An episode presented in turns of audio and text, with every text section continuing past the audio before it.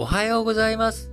2021年、令和3年10月11日月曜日。本日も新聞解説ながら劇をやっていきたいと思いますが、えー今日10月11日は新聞休刊日ということになっておりますので、えーネットニュースを中心に、えーまあえー話題を提供していきたいと思いますが、えまず最初、丸1としては、昨日10月10日は、えー台湾の中華民国の建国記念日にあたる日ということで、えー建国110年、えーとなりましたので、台湾の蔡英文、蔡英文総統、こちらの演説内容についてご紹介するとともに、えー中台関係について、えー解説していきたいと思います。昨日10月10日、中華民国の建国記念日にあたる総重節。えー、宋はあれですね、あのー双子とかの宋ですね。えー、桑の上の字、えー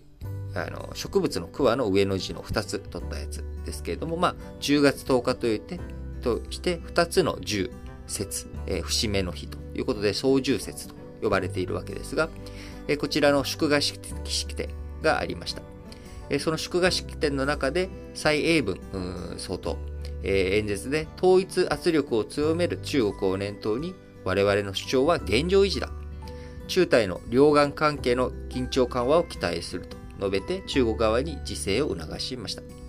その上で、我々は攻撃的にはならない。だが、台湾の人々が圧力に屈するとは決して考えてはならないということで、自分たちからま攻撃を仕掛けるようなことはしないけれども、まあ、来るなら、えそれ相応の対応をするぞという、まあ、こういった内容になっております。日米欧など国際社会から台湾への支持が広がる中、台湾の状況が良くなればなるほど、中国からの圧力も大きくなると厳しい現状認識を示しました。その通りで、イギリスの艦隊、こちらがね、9月27日に、台湾海峡を通過するというようなことで、中国と、中国に対して圧力をかけていくということをしていきましたが、え中国の建国記念日である中月10月1日、えーこちらには中国軍機があ38機、台湾の防空識別圏に侵入。10月2日にはアメリカ、イギリス、日本など6カ国が、えー沖縄南西海域、すなわち台湾から見たら北東部で合同軍事演習を実施して中国へ圧力。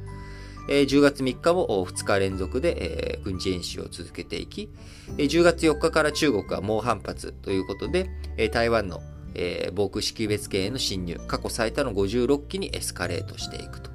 いう、まあ、こういった動きがありました。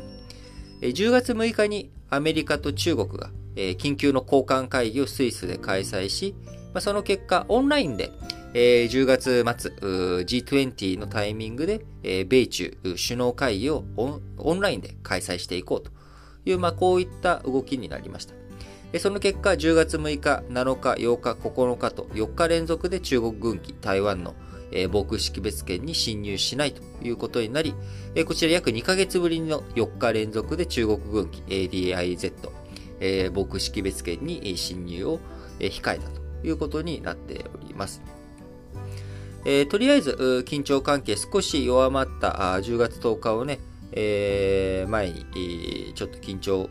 というものがあ落ち着いたということですけれども、えーなかなかこの中国と台湾の関係、えー今 TPP をめぐってもね、えーいろんなところで、えー局地戦も広がっておりますし、えー本体である両岸関係、えーこちらの軍事衝突というものも懸念されるような、圧力がこう繰り広げられているということになっています。えー中国、えーからしたらですね、一つの中国ということで台湾の独立を認めない、許さないぞということ、えーこちらのね、内容については昨日中国側の方の10月10日、辛亥革命110周年、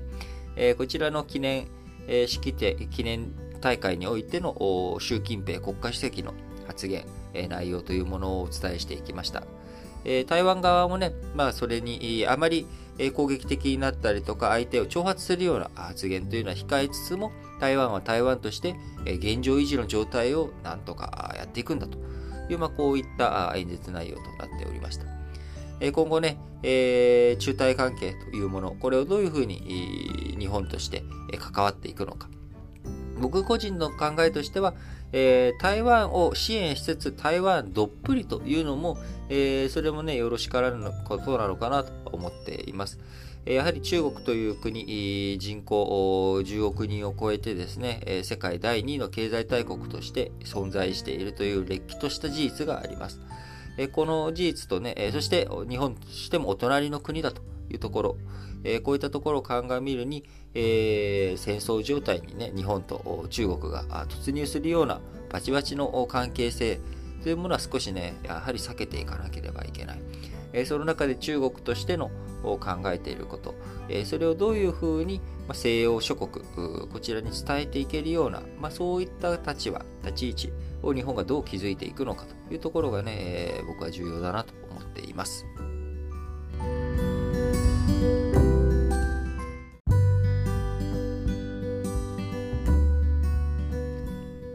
はい。続いて、丸2としましては、昨日10月10日はですね、えー、中華人民共和国じゃない、ごめんなさい。中華民国、台湾の中華民国の、えー、建国記念日、辛亥革命、えー、から110年という年、え、日付でもありますけれども、え、北朝鮮の朝鮮労働党、え、こちらあ10月10日がですね、創建記念日、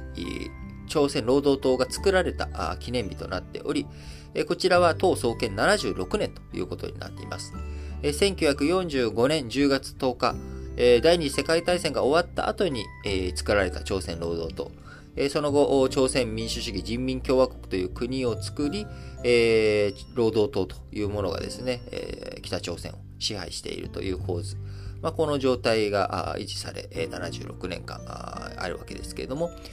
朝鮮労働党が作られたのが1945年。それに対して北朝鮮、朝鮮民主主義人民共和国という国が作られたのは1948年の9月9日、えー、となっておりますので、まあ、あの北朝鮮の歴史よりも朝鮮労働党の方が、まあ、お兄さんというか古いと。でその朝鮮労働党が作った国、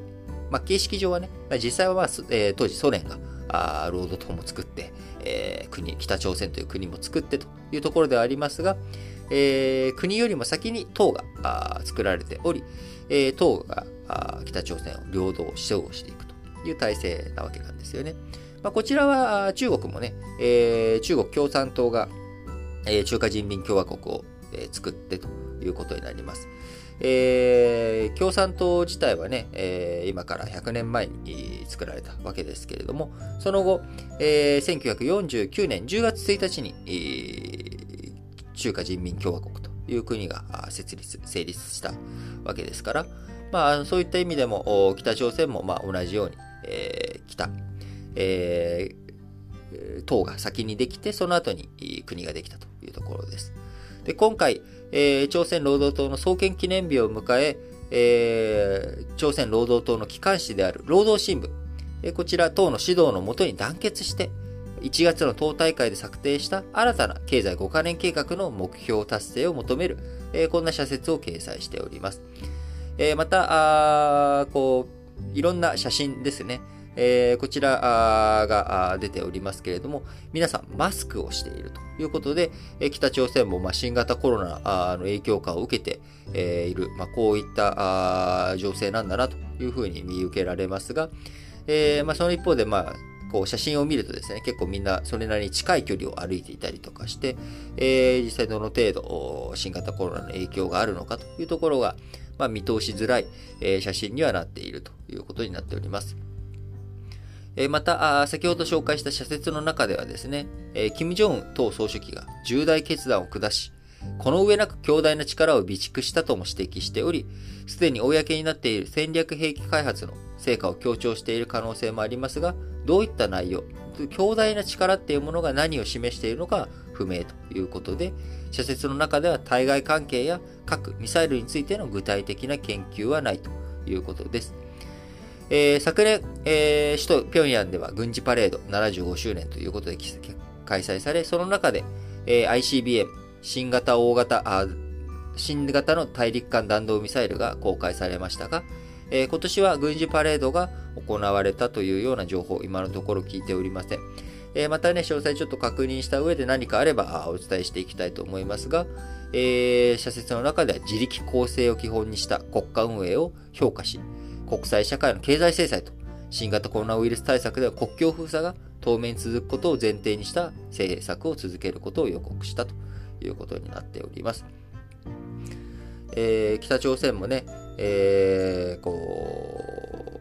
やはり新型コロナの影響を受けており、国内にもやっぱりまあそれなりの蔓延があるんじゃないのかなというふうに言われております。え中朝国境貿易封鎖あ、貿易がね、うまく進んでいない。その結果、えいろんなところで物が不足している、経済的に苦境に陥っているという状況に北朝鮮あります。えその中で、えー、必要に応じてですね、北朝鮮側の必要に応じてですけれども、えー、核ミサイル開発というものをして国際社会に対して、まあ、自分たちを見あのー、いることをね、存在を無視するなというメッセージだし、えー、繰り広げられていくわけですけれども、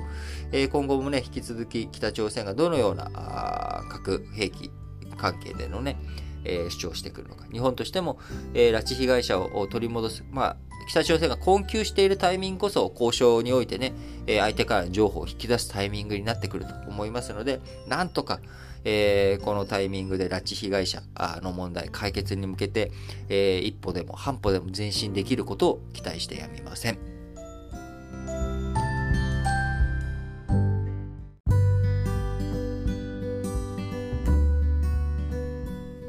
はいそれでは丸3ですが、えー、岸田文雄首相、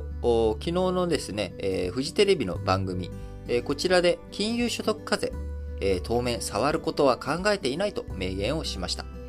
えー、もともとですね、えー、9月、あ、9月じゃない、10月4日にの就任会見のところではですね、えー、具体的な分配政策、えー、これからどういうふうに、えー、こう、ね、富を再分配していくのか、あ岸田首相アベノミクスの修正え、新自由主義という名の後、自由っていうのは何かって言ったらですね、競争の自由。みんな自由に競争していいんだよと。規制しないよと。好きに競争して果実をみんなで、えー、やってくれと。成長を優先する。成長を優先するためには自由に能力ある人たちが動いていくという。まあ、こういったために何でも規制を取っ払っていこうというのが、まあ、すごい大雑把に言った新自由主義なわけですよね。日本では、まあ、派遣とかいろんなあ製造業への派遣とかを禁止していたものをどんどんどんどん取っ払ってやっていく。あるいは、え郵政とか民営化あ。これまで民営化できていなかったところを民営化することによって、えどんどん自由にみんな規制を外してね、競争を活発化していこうという、まあ、小泉政権時代からずっと流れてきたもの。これをさらにアベノミクスで金融緩和でお金も市場にじゃんじゃん流していくぞと。そしてみんな成長していくために頑張ってくれということで、まあ、結果として株価は上がっていって止める人たちが止めていった。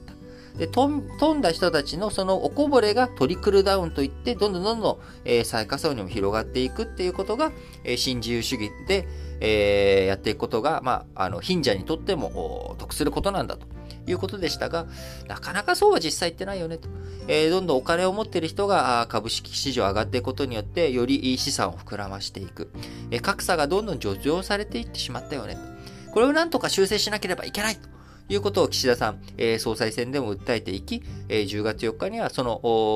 政策の一つとして、えー、金融所得に対して課税を強化していこう。えー、その課税を強化することによって、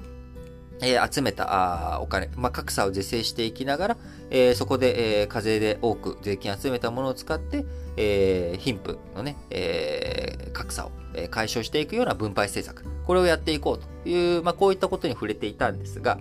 えー、その結果、あ株価がだだ下がりと。えー、3万円あったものがですね、えー、どんどんどんどんだだ下がりというような状態になってしまい、えー、いきなり、えー、こう株価が失速するというようなね、まあ、あのこういったあ状況になってしまっていました。もともとどちらかというと、新しい首相がね、えー、誕生するっていうことになると、まあ、ばらまきといった言葉はあれですが、えー、経済対策、えー、こういったことを念頭にみんな株価が上がっていくぞという期待感が上がっていくわけです。えー、で、実際自民党総裁選の最中にはですね、株価が上がっていったわけですが、あ実際に、岸田さんが総理大臣になって、なって、えー、所信表明演説の前ですね、就任会見。え、こちらのところで金融所得に対する課税を強化することを言ったらですね、株価が下がっていっちゃったっていう、まあ、こういうことになってしまった。で、衆議院選挙を前にね、控えて、なかなかちょっとこういった株価対策もしっかりやらなあかんということで、えー、金融所得に対する課税強化、こちらについては一旦、えー、当面、見直しは控えますという、まあ、こういったあ軌道修正を強いられるようなことになりました。まあ、実際、金融所得課税、えー、についてはですね、まあ、課税したところでそこまで、えー、大きく税収が増えるわけではない。えー、その一方、株価が下がることによって、なぜ株価が下がることがいけないかというと、やっぱりその企業は資金調達をするときに、えー、株価が、まあ、えー、仮に1万円ぐらい、1万円だとします。めんどくさいんで。ちょっと1万円で、まあ、これで、えー、上場できるならば、あその1万円が手に入るわけですよね。ところが株式市場が冷え込んでいて、お前の株1万円じゃちょっと買えないよと。他の企業の株価、どうしても、えー、他の企業と株価比べるので、えー、その株式市場で、えー、他の企業が、まあ、この金額なのに君だけ1万円というわけにはいかない。えー、そうすると、まあ、5000円ぐらいが妥当なんじゃないかっていう、まあ、こういったことになっちゃうわけですよね。そうすると1万円もらえ、株式市場が活発化してたら1万円もらえたものが5000円しか入らない。じゃあ、5000円しか入らなくたっていいじゃないかと。その分、その企業儲かってんだから。えー、いうふうに思う方いらっしゃるかもしれませんが、企業は何のためにお金を市場から調達するかといったら、使うためなんですよね。だから1万円手に入ったら1万円使って、まあ、設備投資したりとか、人材採用したりとか、えー、そういうふうにしてお金を使うために当然集めるわけです。将来それが稼ぐことにつながっていくわけです。これが5000円しか調達できないのは当然5000円しか世の中にお金を使えないっていうことになるので、やっぱ株式市場っていうのが冷え込むっていうのは経済にとってやっぱりよろしからぬ側面があると。当然今持ってる人がね、え、お金持ちになって格差が広がっていくっていう弊害、矛盾はあるんですけれども、え、それ以上にやっぱりお金、資金調達ができる素地を作っていく。そうするとそれは大企業以外の新興ベンチャー企業、今飛んでいない企業が富を手に入れていくためにも、え市場というものがしっかりと機能していく。それなりにやっぱり金額的にも、え充実した、え市場を形成している必要があると。いうことになりますので、やっぱりここをですね、えー、狙い撃ちするような形に、えー、やるのは、やっぱりこう、ちょっといささかよろしくなかったのかなと思います。えー、また、えー、財務省のね、人が、あ週刊文春に対して、えー、こう財政規律ばらまき政策の批判みたいなこともあってですね、なかなかちょっと政府今、一枚岩になんかちょっと経済政策落ち着いていないというようなところになっております。えー、どうしてもね、新自由主義からアベノミクスの修正、是正というもの、え、これをね、少しやっていかなきゃいけないタイミングではあると思いますが、どういうふうにやるのかというところで、えー、まあ、いろいろとみんな、あこう、こう、うまくいっていないタイミングなんだろうなというふうに思っています。なので、しっかりと経済対策ね、あの、腰を据えて、えー、考えていきながら、えー、対応、えー、このね、えー、矛盾点っていうところをクリアしていきながらっていう、まあ、非常に難しい話なんですけどね。まあ、それをしっかりと、岸田内閣やっていってほしいなといます。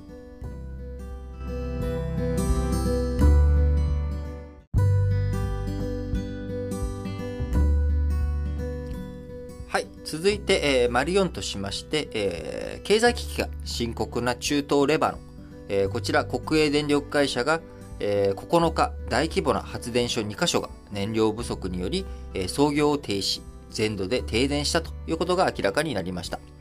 えー、ロイター通信によりますと、えー、復旧に数日要する見込みだと当局者が話しているという報道がなされております。えー、レバノン財政難によって昨年3月にデフォルトを宣言しました。その後、燃料価格もね、一時、新型コロナの影響もあって下がっていたんですが、今、再び、まあ、急騰、高騰というような状況になっており、脱炭素の流れもあり、各国でね、あの資源の取り合いというようなことになって金額高騰しております。まあ、こういったことから、レバノン、燃料不足が続いており、一時的な停電、状態化しておりますが、え、いよいよついにですね、全土で、え、停電というような状態になってしまっております。で、えー、まあ、ただ単にね、停電しているだけって言ったら、まあ、経済的に困窮してるんだねっていう話でしかないわけですけれども、あの、レバノンという国はですね、イスラム教シーア派の組織であるヒズボラ、えー、こちらと関わりが強く、えー、こう、ヒズボラというのはですね、まあ、シーア派なので、えー、以前7月に特別編でご説明した通り、イスラム教シーア派とイスラム教スンニ派というのはもう別の宗教です。で、このシーア派のヒズボラ、えー、イランと関係が深いんですよね。えー、そして、えー、イランと関係が深く、えー、イランから独自に、燃料油をヒズボラは集めており、えー、そのレバノンの政府とですね、ヒズボラというもの、え、これは全く別の組織になるわけですから、え、こちらで、え、結構またバチバチの情勢になっていく。で、そうするとレバノンの方でも、まあ、あの内紛、内乱みたいなね、で、内戦みたいな状態になっていってしまうと、え、またここで、え、ヒズボラ、イラン、との関係、えー、強まっていくと、イスラエルが、これちょっとまたね、イランが中東情勢をね、悪化させるような動きしてると、これはちょっとイラン本体叩かなあかんわ、みたいな、こういった動きとかにならなりかねないということで、えー、レバノンの政府がうまくこう、国をね、経済運営できないっていうことは、そのまま中東の不安定化につながっていく可能性もあるということで、非常に注目しなきゃいけないポイントだなと思っています。え、電力が不足すると社会的なインフラがもう混乱に陥っていってし陥ってしまうということは我々もよく分かっていることです。えー、昨日日本でもですね、わらびの、えー、発電所、変電所、えー、こちらで爆発があって、え、JR が、え、こう10月10日、えーね、もう JR 各線が午後1時頃からですか、もうほとんど動かなくなってしまって大混乱ということになっていました。えー、僕はね、たまたま、あの、おととい、朝早くから出かけてということでしたけれども、あのー、おとといじゃなくて結果良かったのは、個人的にはね、えー、3日前はね、あのー、3日前、え3日前は地震の影響で、えー、朝、あ金曜日は、あ電車が混乱し、えー、土曜日は問題がなく、金曜、あ日曜日は再び、えー、こう発電所の問題で、変電所？発電所の問題で、えー、JR 混乱と。いうことになっておりますが、やっぱり電力とかインフラ関係というもの、これはね、えー、どんな国であっても必要不可欠なもの。で、ここが混乱していくと、社会不安、社会情勢が不安化していく、不安定化していくというところがありますので、まあ、レバノン、えー、我々日本からするとですね、まあ、あんまりその遠くて、えー、ね、まあ、日本からしたら、これでね、ちょっと経済的に困窮しているレバノンに対して、いろいろと支援をすることで、えー、あの、ゴーンさん、今ね、レバノンに行ってる、いるはずなので、まあ、ゴーンさんの引き渡しを要求するみたいな。まあ、こういったことができるかどうかっていうのはちょっとわからないですけれども、あのー、やっぱり、中東情勢、えー、見ていく上でもですね、えー、レバノンの停電問題。まあ、すごく局所的な話ではあるんですが、こういったところからいろんな問題っていうのは、両言の火のごとく広がっていくっていう可能性もありますんで、えー、しっかりとこういった話題もですね、時間がある時にご紹介していきたいなと思っています。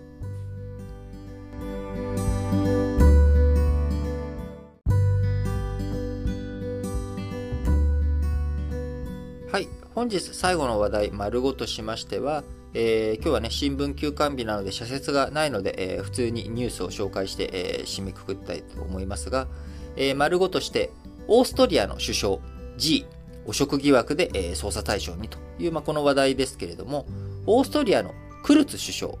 えオーストラリアのトップであるクルツ首相はですね、え2017年に31歳、もう史上最年少というまあ若さ、31歳ですよ。僕よりも、えー、何歳若いんだ？えーと、17年って4年前だから、今35歳なんで、僕よりも3つほど、えー、年下、えー、で、オーストリアのトップを務めているわけですが、えー、彼自身、2017年に首相に就いた後、まあその後ですね、えー、自由党連立政権を組んでいる、えー、ところのスキャンダルで政権が崩壊してしまいましたが、その後、えー、2019年9月の解散総選挙で勝利して、2020年1月に再び首相の座に返りついて、えー、返り咲いていましたが、えー、今回、えー、クルツ首相、辞意を表明というところですが、理由が、えー、オーストリアの検察当局がクルツ氏の汚職疑惑で捜査に乗り出したことを受けて、えー、与野党から辞任を求める声が出ていました。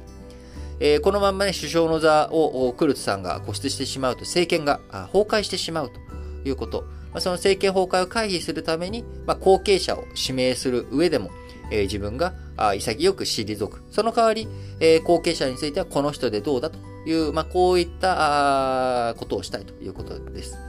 えー、後任の首相にクルスさん、シャレンベルク外相を提案し、えー、自分自身はあ中道右派の与党、国民党の党首にとどまるとしたということです。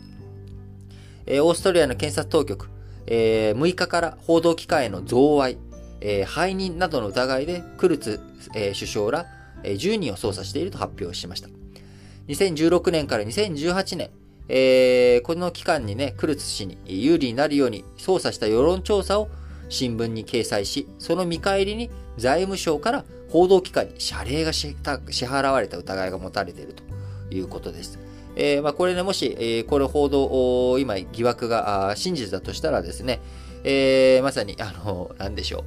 こう、形を変えた弾圧というかですね、報道の中立で、これを脅かす内容ですね。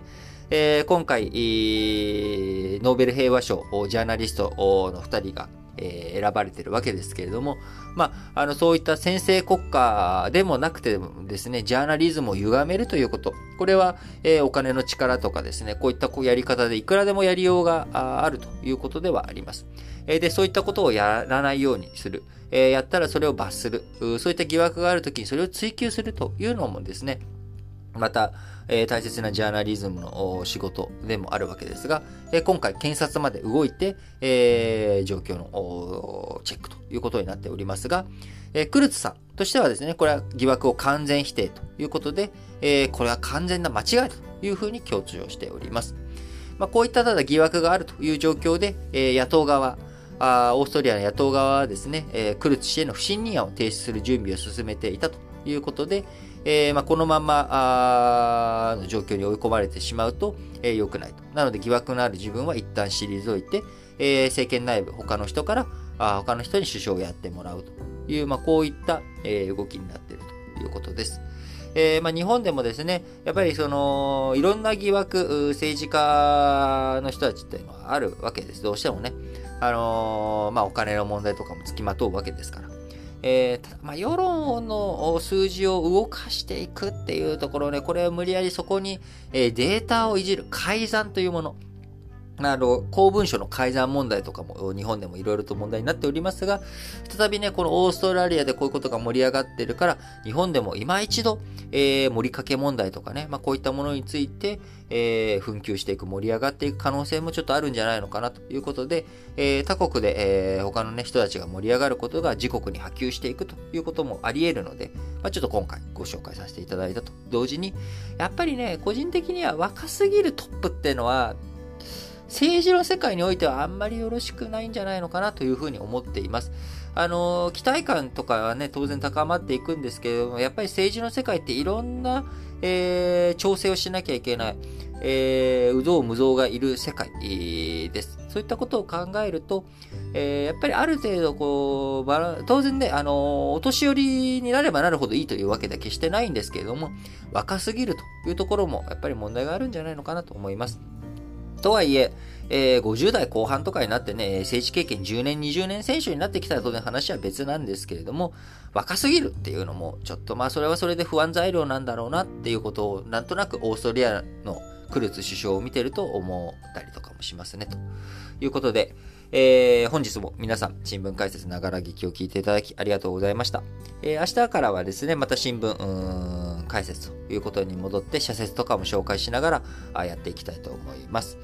えー、ラジ歴ではですね、えー、本編の方でも、新聞解説ながら聞きの方でも皆様からの、えー、質問、応援メッセージ、えー、こういったものを募集しております。募集フォームは各エピソードの概要欄、こちらの方に記載してございますので、えこちらから、あえそのの Google フォームに飛んでいただいて、えー、記入していただければと思います。熱いメッセージいただいたらですね、当然それに対して、えー、僕とソッシーの方から、えー、返信、返事をさせていただきますので、皆さん、えどしどし、え質問、応援コメントを、え送っていただければと思います。それでは、皆さん、今日も元気に、いってらっしゃい